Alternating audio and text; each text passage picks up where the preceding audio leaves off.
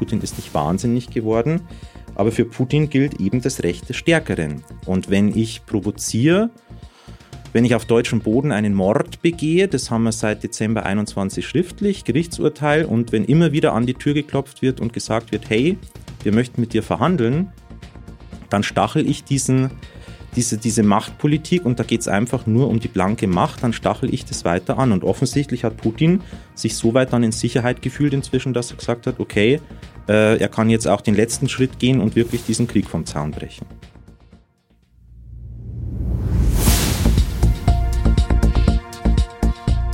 Zeit für Politik, der Podcast der Bayerischen Landeszentrale für politische Bildungsarbeit.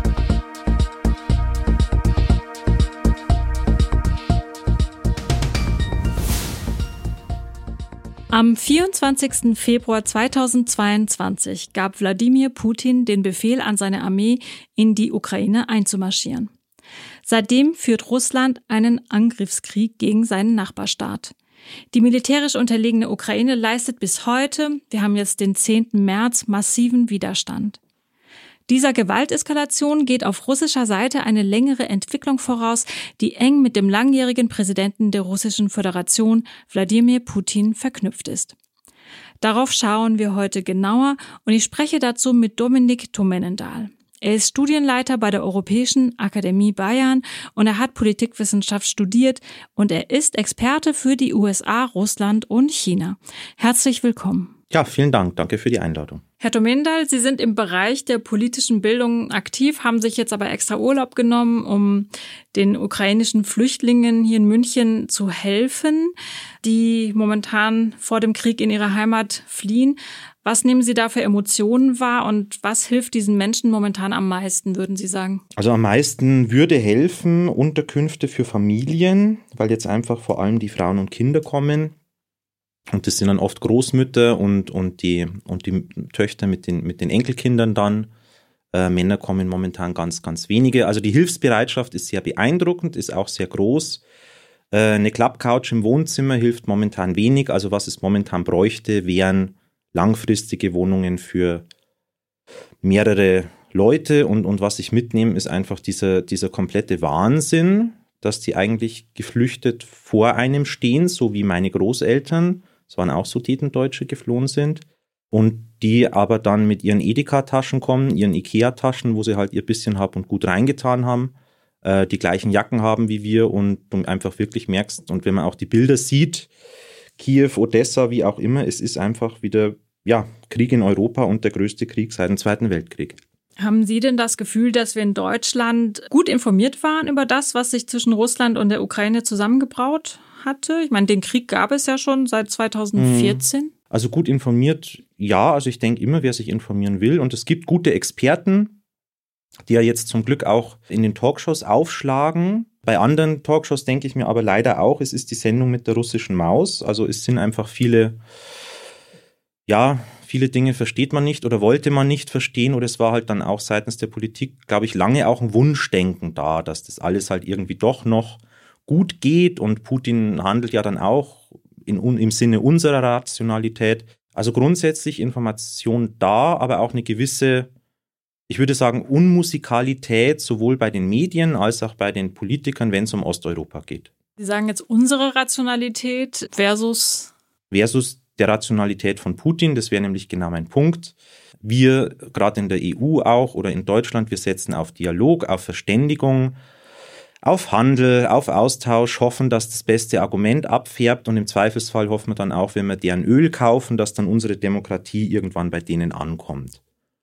Und da hat uns Putin, hat die ins Messer laufen lassen, weil Putin eben einer ganz anderen Handlungslogik folgt. Putin ist nicht wahnsinnig geworden, aber für Putin gilt eben das Recht des Stärkeren. Und wenn ich provoziere, wenn ich auf deutschem Boden einen Mord begehe, das haben wir seit Dezember 21 schriftlich, Gerichtsurteil, und wenn immer wieder an die Tür geklopft wird und gesagt wird, hey, wir möchten mit dir verhandeln, dann stachel ich diesen, diese, diese Machtpolitik und da geht es einfach nur um die blanke Macht, dann stachel ich das weiter an. Und offensichtlich hat Putin sich so weit dann in Sicherheit gefühlt inzwischen, dass er gesagt hat, okay, äh, er kann jetzt auch den letzten Schritt gehen und wirklich diesen Krieg vom Zaun brechen. Kommen dann Ihrer Meinung nach diese Sanktionen momentan zu spät? Jein, also die, ich meine, Sanktionen ist, sind letztlich auch ein, ein Mittel der Hilflosigkeit. Also wer glaubt, Sanktionen brächten was, der soll sich Kuba anschauen. Wie kann ich reagieren? Ich kann militärisch reagieren, ich kann diplomatisch reagieren und ich kann mit Wirtschaftssanktionen reagieren. Man hätte einfach, das müssen Historiker entscheiden, das können wir heute nicht entscheiden. Man hätte sich einfach mehr mit Russland befassen müssen. Also wie, der, wie, wie Karl Schlögel, der Osteuropa-Historiker, richtig gesagt hat, der Nebel ist weg. Und es gab einfach viel Russland-Kitsch. Ähm, man hätte geschlossener und mit klarerer Stimme gegenüber Russland auftreten sollen. Ja. 2001 hat Putin im Bundestag noch von einer guten Zusammenarbeit mit Europa geredet. Ähm, aber dieser Krieg, den wir jetzt heute sehen, ist ja sehr gut vorbereitet. Der ist von langer Hand geplant worden. Wann hat Ihrer Meinung nach Putin den Plan dazu gefasst, diesen Krieg dann doch noch zu führen? Und welche waren dann die wichtigsten Schritte, die er unternommen hat? Mhm. Das ist die Preisfrage, das frage ich mich auch. Also falls wir diesen Krieg gewinnen, und es ist ein Krieg auch gegen Europa, falls wir ihn gewinnen und die Historiker irgendwann nachschauen, wüsste ich auch gerne, wann dann letztendlich der Angriffsplan auch gefasst wurde, wie sehr er dann eigentlich Scholz und Macron, die wieder kamen und gesagt haben, wir können verhandeln, verhandeln, äh, wie sehr die dann eigentlich schon an der Nase rumgeführt hat, was Putin ja dann wahrscheinlich ganz toll fand in dem Moment. Putin ist nicht der geniale Stratege, also dass jetzt hier ein Masterplan abgelaufen ist die letzten Jahre. Es gibt nicht den einen großen Raum im Kreml, wo die dann stehen mit ihren Karten und, und die Fäden ziehen. Putin ist kein Schachspieler. Putin ist ein Judokämpfer, der immer die jeweilige Schwachstelle sieht. Und wann die Entscheidung getroffen wurde, weiß ich nicht. Ich denke, letztendlich die Grundlagen für diesen Krieg gelegt wurden 2012, als Putin zurückgekehrt ist an die Macht, ähm, mit den Agentengesetzen, damals dann mit der, mit der schwulen LGBT-feindlichen Agenda, stärkerer Nationalismus, mehr Rechte für die Sicherheitskräfte. 2016 wurde Rosgardia gegründet. Das ist sozusagen die Privatarmee Putins Leibgarde, die er auch auf die eigene Bevölkerung loslassen kann. Also man hat die Sicherheitskräfte mehr und mehr aufgebaut. Ähm, und wie man sieht, offensichtlich musste ja jetzt auch nur ein Schalter umgelegt werden und wir sehen gerade, wie sich Russland mit atemberaubender Geschwindigkeit in eine, wie ein russischer Beobachter sagte, neototalitäre Militärdiktatur verwandelt. Wie kommt denn Putin dazu, von einer Entnazifizierung zu sprechen? Das ist ja ein ungeheuerliches Narrativ, das anscheinend beim russischen Volk sich verfangen hat. Was ist denn genau das Bild, das Putin von der Ukraine zeichnet? Ja, also drei Dinge. Es gibt sozusagen die, die Herrschaft Putins fußte sozusagen auf zwei Säulen. Das eine war, dass er sozusagen der Überwinder der chaotischen 90er Jahre ist also mit ihm gibt es kein Zurück in die Jelzin-Zeit, die für die Russen großes Trauma war. Und das andere war immer dieser Kult des Sieges im Zweiten Weltkrieg. Und ähm, das hat sozusagen fast schon eine metaphysische Kategorie, dass Russland eben die Faschisten besiegt hat. Und ja, nicht nur die Faschisten, sondern das Böse. Also das tatsächlich im metaphysischen Sinne. Russland kämpft jetzt gegen das Böse, gegen den dekadenten Westen. Und da ist einfach der Begriff Faschisten, Nazis ist sozusagen aufgrund der Mentalität der naheliegende. Also auch 2014, 15, als Krieg in der Ostukraine war, stand auf den Panzern drauf bis nach Berlin. Die wollten nicht konkret nach Berlin, sondern es ging eben darum, Russland hat das Böse besiegt und Russland kann es wieder tun. Das mit der Ukraine, meiner Sicht nach, muss eine persönliche Obsession Putins sein. Das versteht eigentlich niemand, wie er der Ukraine quasi die Daseinsberechtigung abspricht als Land. Das hatten wir auch in Europa schon lange nicht mehr. Es gibt zahllose Ehen zwischen Ukrainerinnen und Russen, äh, kulturell sehr nahe. Es ist ja wirklich so, wie wenn, wie wenn Bayern Österreich angreift morgen. Also man kann es nicht anders sagen. Aber das ist tatsächlich eher seine Obsession, glaube ich. Glauben Sie denn, dass, dass er sich da auch vielleicht von Zelensky bis zum gewissen Grad provoziert fühlt? Jetzt bestimmt, jetzt bestimmt, aber ich glaube eher, dass Zelensky für ihn kein Faktor war. Also jemand wie Putin sozusagen, der auf Machtgesten setzt, dem wo es immer darum geht, den anderen im Raum gegenüber niederzumachen. Ähm, da hat Zelensky, glaube ich, als Schauspieler oder als Komiker, der er ja war, eh ein ganz anderes Auftreten, mit dem Putin nichts anfangen kann. Gleichzeitig war letztes Jahr, ich glaube im Herbst dann, die Zustimmungsrate für Zelensky bei 25 Prozent. In der Ukraine, also relativ schlecht. Und da meinte Putin, denke ich, das ist einfach ein leichter Gegner für ihn. Manche sagen ja, man hätte mehr auf Russland zugehen müssen und Putin würde es ja nur um die eigene nationale Sicherheit gehen. Äh, man habe ja Russland versprochen, die NATO nicht zu erweitern und müsse sich ja jetzt auch gar nicht mehr wundern, dass er sich jetzt bedroht fühlt. Äh, was kann man diesen Stimmen eigentlich entgegnen? Niemand hat Putin bedroht, auch die Ukraine hat Putin nicht bedroht. Putin hat jetzt ohne Not einen Zaun, Krieg vom Zaun gebrochen. Also die Stimmen kommen immer wieder. Das ist eine sehr bequeme deutsche Perspektive, die wir Jahrzehnte unter dem Schutz der NATO waren.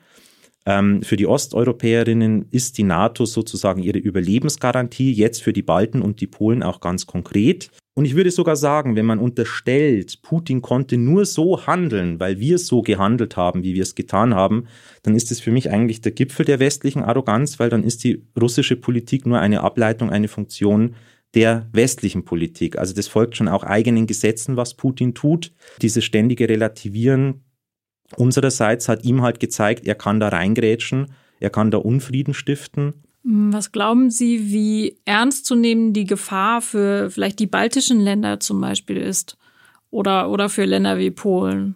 Ja, also sollte, sollte die Ukraine besetzt werden und niedergekämpft werden, Sollten wir als NATO nicht eingreifen und kein Atomkrieg stattfinden, also sozusagen jetzt das militärische Ergebnis, dann würde ich mir, und zwar in dieser Reihenfolge, größte Sorgen machen um Georgien, wo Teile von Russland besetzt sind, an zweiter Stelle die Republik Moldau, die nicht zur NATO gehört, wo auch Teile von Russland besetzt sind, und an dritter Stelle dann auch ums Baltikum, Estland, ein Viertel russische Bevölkerung, also da kann man auch wieder zündeln.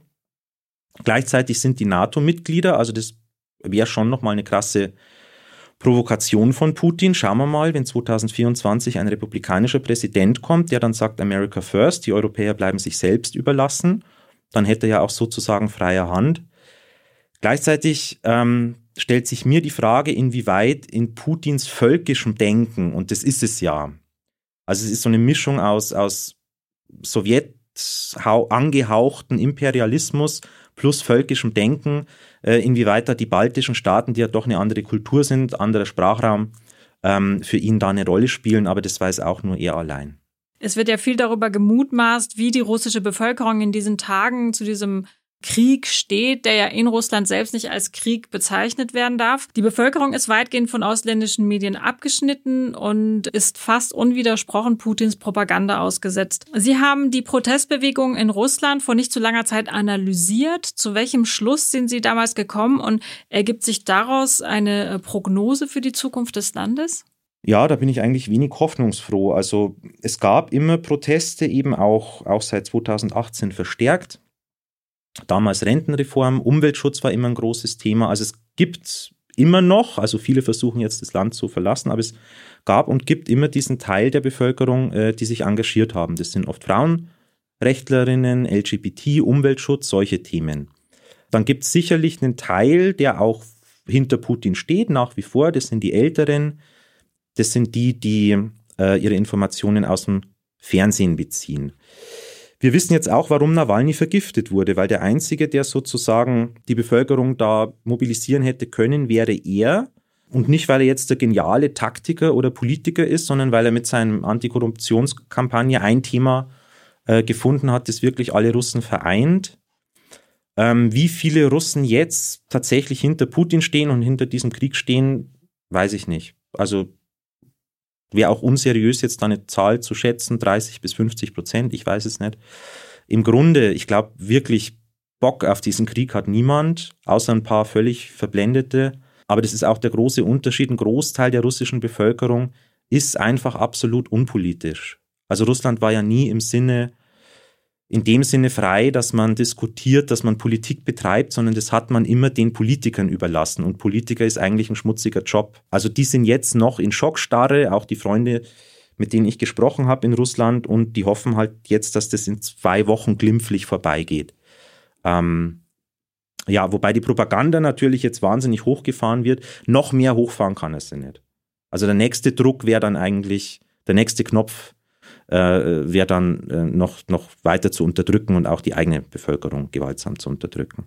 Aber heißt das dann auch, dass äh, solange wir nicht äh, an die Menschen in Russland rankommen, die auch im, immer weiter Putins Propaganda ausgesetzt sind oder, und äh, werden dann wahrscheinlich nur noch diese wirtschaftlichen Sanktionen irgendeine eine Wirkung entfalten können? Ja, ist mir vielleicht auch ein bisschen zu sehr die westliche Brille sozusagen. Wir müssen an die nicht rankommen. Die müssen von sich aus, äh, die, die es wissen wollen, die können immer noch einen VPN-Client installieren ähm, für uns in Deutschland war dann Telegram auf einmal so der Hort des Bösen mit den Querdenkern. Telegram ist seit Jahren äh, das, das, Organisationstool für die Zivilgesellschaft in Russland. Ähm, wer sich informieren möchte, das sind die Jungen. Das sind vor allem die Jungen. Was wir jetzt machen müssen, einfach geschlossen bleiben, uns nicht wieder von Putin über den Tisch ziehen zu lassen. Jetzt, wenn dann die Stimmen kommen, ja, und man kann sich ja doch irgendwie versöhnen oder dass es irgend, dass man meinte, es gäbe ein ähm, ein Zurück äh, zu dem, was vorher war. Aber wir müssen die Leute, die im Land sind, unterstützen. Wir müssen die Russinnen, die fliehen, bei uns unterbringen. Wir müssen dafür sorgen, dass keinerlei Russophobie aufkommt. Das ist auch ein ganz, ganz wichtiger Punkt. Wie kann der Westen jetzt aus Ihrer Sicht ähm, weiter reagieren? Sie sagen, es gibt keinen Zurück oder es sollte keinen Zurück geben. Unser Bundeskanzler Olaf Scholz hat von einer Zeitenwende gesprochen. Wie könnte diese Zeitenwende wirklich aussehen? Naja, letztendlich die Zeitenwende, die stattgefunden hat, ist also Fukuyama, das Ende der Geschichte, wer das kennt, also das, das Ende der Geschichte ist jetzt zu Ende. Also die Geschichte ist wieder sehr zurück in Europa. Und wenn man so die Bilder sieht von, von zerbombten, zerstörten europäischen Städten mit den Fassaden, wie wir sie auch in, in Warschau oder München haben, dann wird mir persönlich ganz anders. Und wenn wieder plötzlich Panzer äh, über Kharkiv rennen, also das äh, überrollen, das sind einfach Begrifflichkeiten und Bilder, die ich aus dem Geschichtsunterricht kenne. Sicherheit in Europa, womöglich die nächsten 10, 15, 20 Jahre, wird es nur in Abgrenzung und Verteidigung gegen Putin geben. Und da müssen wir schauen, dass wir mit unseren transatlantischen Partnern uns abstimmen und dass wir uns innerhalb der Europäischen Union abstimmen. Man arbeitet ja an der Verteidigungsfähigkeit der Bundeswehr. Ähm, und ich habe aber auch das Gefühl, dass sozusagen unsere Politikerinnen das auch verstanden haben. Also wenn man sich jetzt anschaut, wie Scholz oder Baerbock auch agieren, ähm, da findet gerade ein Umdenken statt. Kann man denn sagen, diese ganze Situation hängt wirklich von diesem einen Mann, also von Putin ab? Wenn er, also wagen wir jetzt mal so ein Gedankenexperiment, äh, Putin verliert jetzt diesen Krieg oder was sich ja vielleicht einige auch äh, wünschen, es gibt einen Putsch gegen ihn und so weiter, können wir dann wieder glücklich weiterleben? Womöglich. Ja, also das war vorher schon eine personalisierte Autokratie. Und auch an dem Tag, als Putin die Donbass-Republiken anerkannt, der Montag vor dem Angriff auf, auf die Ukraine, hatte er nochmal den Sicherheitsrat, also das wichtigste Entscheidungsgremium sozusagen antanzen lassen. Und alle mussten aufstehen und nochmal zustimmen, dass diese Republiken jetzt anerkannt werden und den Chef des Auslandsgeheimdienstes hatte vor laufender Kamera sozusagen zusammengestaucht. Und das war nicht live, sondern das wurde dann auch bewusst so gesendet. Und man hat gemerkt, alle, Mischustin, Lavrov, wie sie da saßen, hatten Angst vor ihm. Die Elite kann gleichzeitig Putin nicht stürzen, weil sie wissen, sie hängen alle mit dran. Das ist das System Putin. Also das ist einfach ein Klientelverhältnis, das über Jahrzehnte aufgebaut wurde, mit unserem Geld letztendlich dass die dann sich zusammengegaunert haben und es hängen halt alle mit drin. Und wenn du erstmal, ich würde sagen, wenn du jetzt Putin entfernen würdest als Zentrum, dann müssten die sich auch sortieren. So wie nach dem Tod Stalins sozusagen erstmal noch mehr Beria dann umgebracht wurde und die sich neu sortiert haben. Ähm, aber ich würde sagen, ja, momentan aus meiner Perspektive, und da hätte ich lange dagegen argumentiert. Ich hätte lange gesagt, okay, die russische Elite ist komplex, es ist nicht nur Putin, aber jetzt scheint es wohl wirklich so, dass er erstmal ähm, da eigenständig die Entscheidungen trifft. Ja. Welche Rolle kann die USA jetzt noch spielen eigentlich? Bidens Interesse an ähm, Frieden in Europa ist vorhanden, aber womöglich auch nicht besonders groß im Hinblick auf die Wahlen, die ja jetzt bevorstehen? Also Biden macht eine hervorragende Politik und Biden hat auch vorher schon eine hervorragende Politik gemacht. Was haben wir Häme über die Amerikaner ausgeschüttet, die vor einer Militärinvasion gewarnt haben? Ähm, wir wurden alle eines Besseren belehrt. Wir werden es momentan ohne die Amerikaner nicht schaffen. Und Biden weiß das auch. Das hat, das hat er ja auch gesagt, sozusagen, als Scholz in Washington war. Transatlantische Verbündete und wir haben Vertrauen mit Deutschland und so. Wir müssen uns einfach dem stellen, dass mit beiden die letzte Generation da ist, die noch so denkt. Also für den nächsten Präsidenten wird es nicht mehr selbstverständlich sein, dass wir als Deutsche die engsten Verbündeten sind, was für uns wahnsinnig bequem war. Aus dieser Position konnte man dann auch wunderbar über die Amerikaner schimpfen. Ähm, aber wir werden auch was mit einbringen müssen, sozusagen. Also wie gesagt, an der Verteidigungsfähigkeit wird gearbeitet. Ich glaube überhaupt nicht, dass jetzt die beiden Administration sich abwenden wird mit Blick auf den Wahlkampf. Dazu wissen die einfach zu sehr, was gerade gespielt wird. Die machen auch gute Politik. Also man merkt schon auch sozusagen die geballte Erfahrung auch im Apparat, also auch auf, auf untergeordneter Ebene. Ähm, auch Blinken, der Außenminister, der sich mit der EU abstimmt, das läuft alles sehr, sehr gut. Gleichzeitig, ja, die nächste Wahl in den USA wird nicht gewaltfrei ablaufen, nächste Präsidentschaftswahl. 2024 wäre die nächste Hürde tatsächlich, wie es dann wieder weitergeht. Aber hoffentlich bis dahin zumindest äh, stehen wir zusammen. Was wäre jetzt für Sie persönlich noch die realistischste, aber auch optimistischste Entwicklung, die dieser Krieg jetzt nehmen könnte? Meine optimistischste Entwicklung stand heute wäre, dass die Ukraine lange genug durchhält. Also jeder, der jetzt der Ukraine vorschlägt, doch einfach die Waffen niederzulegen aus, von München aus, ähm, das halte ich auch für eine sehr wohlfeile und bequeme Haltung. Ich hoffe, dass die lang genug durchhalten. Darum finde ich es auch richtig, Waffen zu liefern, im Zweifelsfall auch Flugzeuge. Das wissen unsere Sicherheitsdienste besser, wo da die rote Linie wäre für Putin. Ähm, möglichst viele Waffen liefern, möglichst viel Unterstützung. Es darf nicht so sein, dass in zwei Wochen anfängt dann dieser Krieg uns zu langweilen und wir uns anderen Themen zuwenden und dass gleichzeitig in Russland selber so viel Druck auf den Kessel kommt, dass sich das auch zu Ungunsten Putins entwickelt. Und die Fahnen der Ukraine sind jetzt auch die Fahnen letztendlich für die Freiheit des russischen Volkes. Und der größte Feind Russlands momentan ist Wladimir Putin. Und letztendlich, ja, vielleicht entsteht von beiden Seiten ein Prozess. Man weiß es nie bei den Russinnen und Russen. Aber wenn es mal Klick macht, dann kann es auch schnell gehen. Das wäre momentan meine Hoffnung, wobei auch da dann die Folgen natürlich momentan äh, überhaupt nicht absehbar sind. Herr Domindal, vielen Dank für dieses Gespräch. Danke auch. Falls Sie, liebe Zuhörer und Zuhörerinnen, das Thema gerne im Unterricht einsetzen möchten, finden Sie in den Shownotes den Link zu zwei Unterrichtseinheiten zum Thema Krieg in der Ukraine. Wir bedanken uns, dass Sie heute zugehört haben. Wenn Sie mögen, abonnieren Sie unseren monatlichen Newsletter, um über neue Angebote der Bayerischen Landeszentrale auf dem Laufenden zu bleiben. Wir sind bald wieder für Sie da mit einer neuen Folge von Zeit für Politik.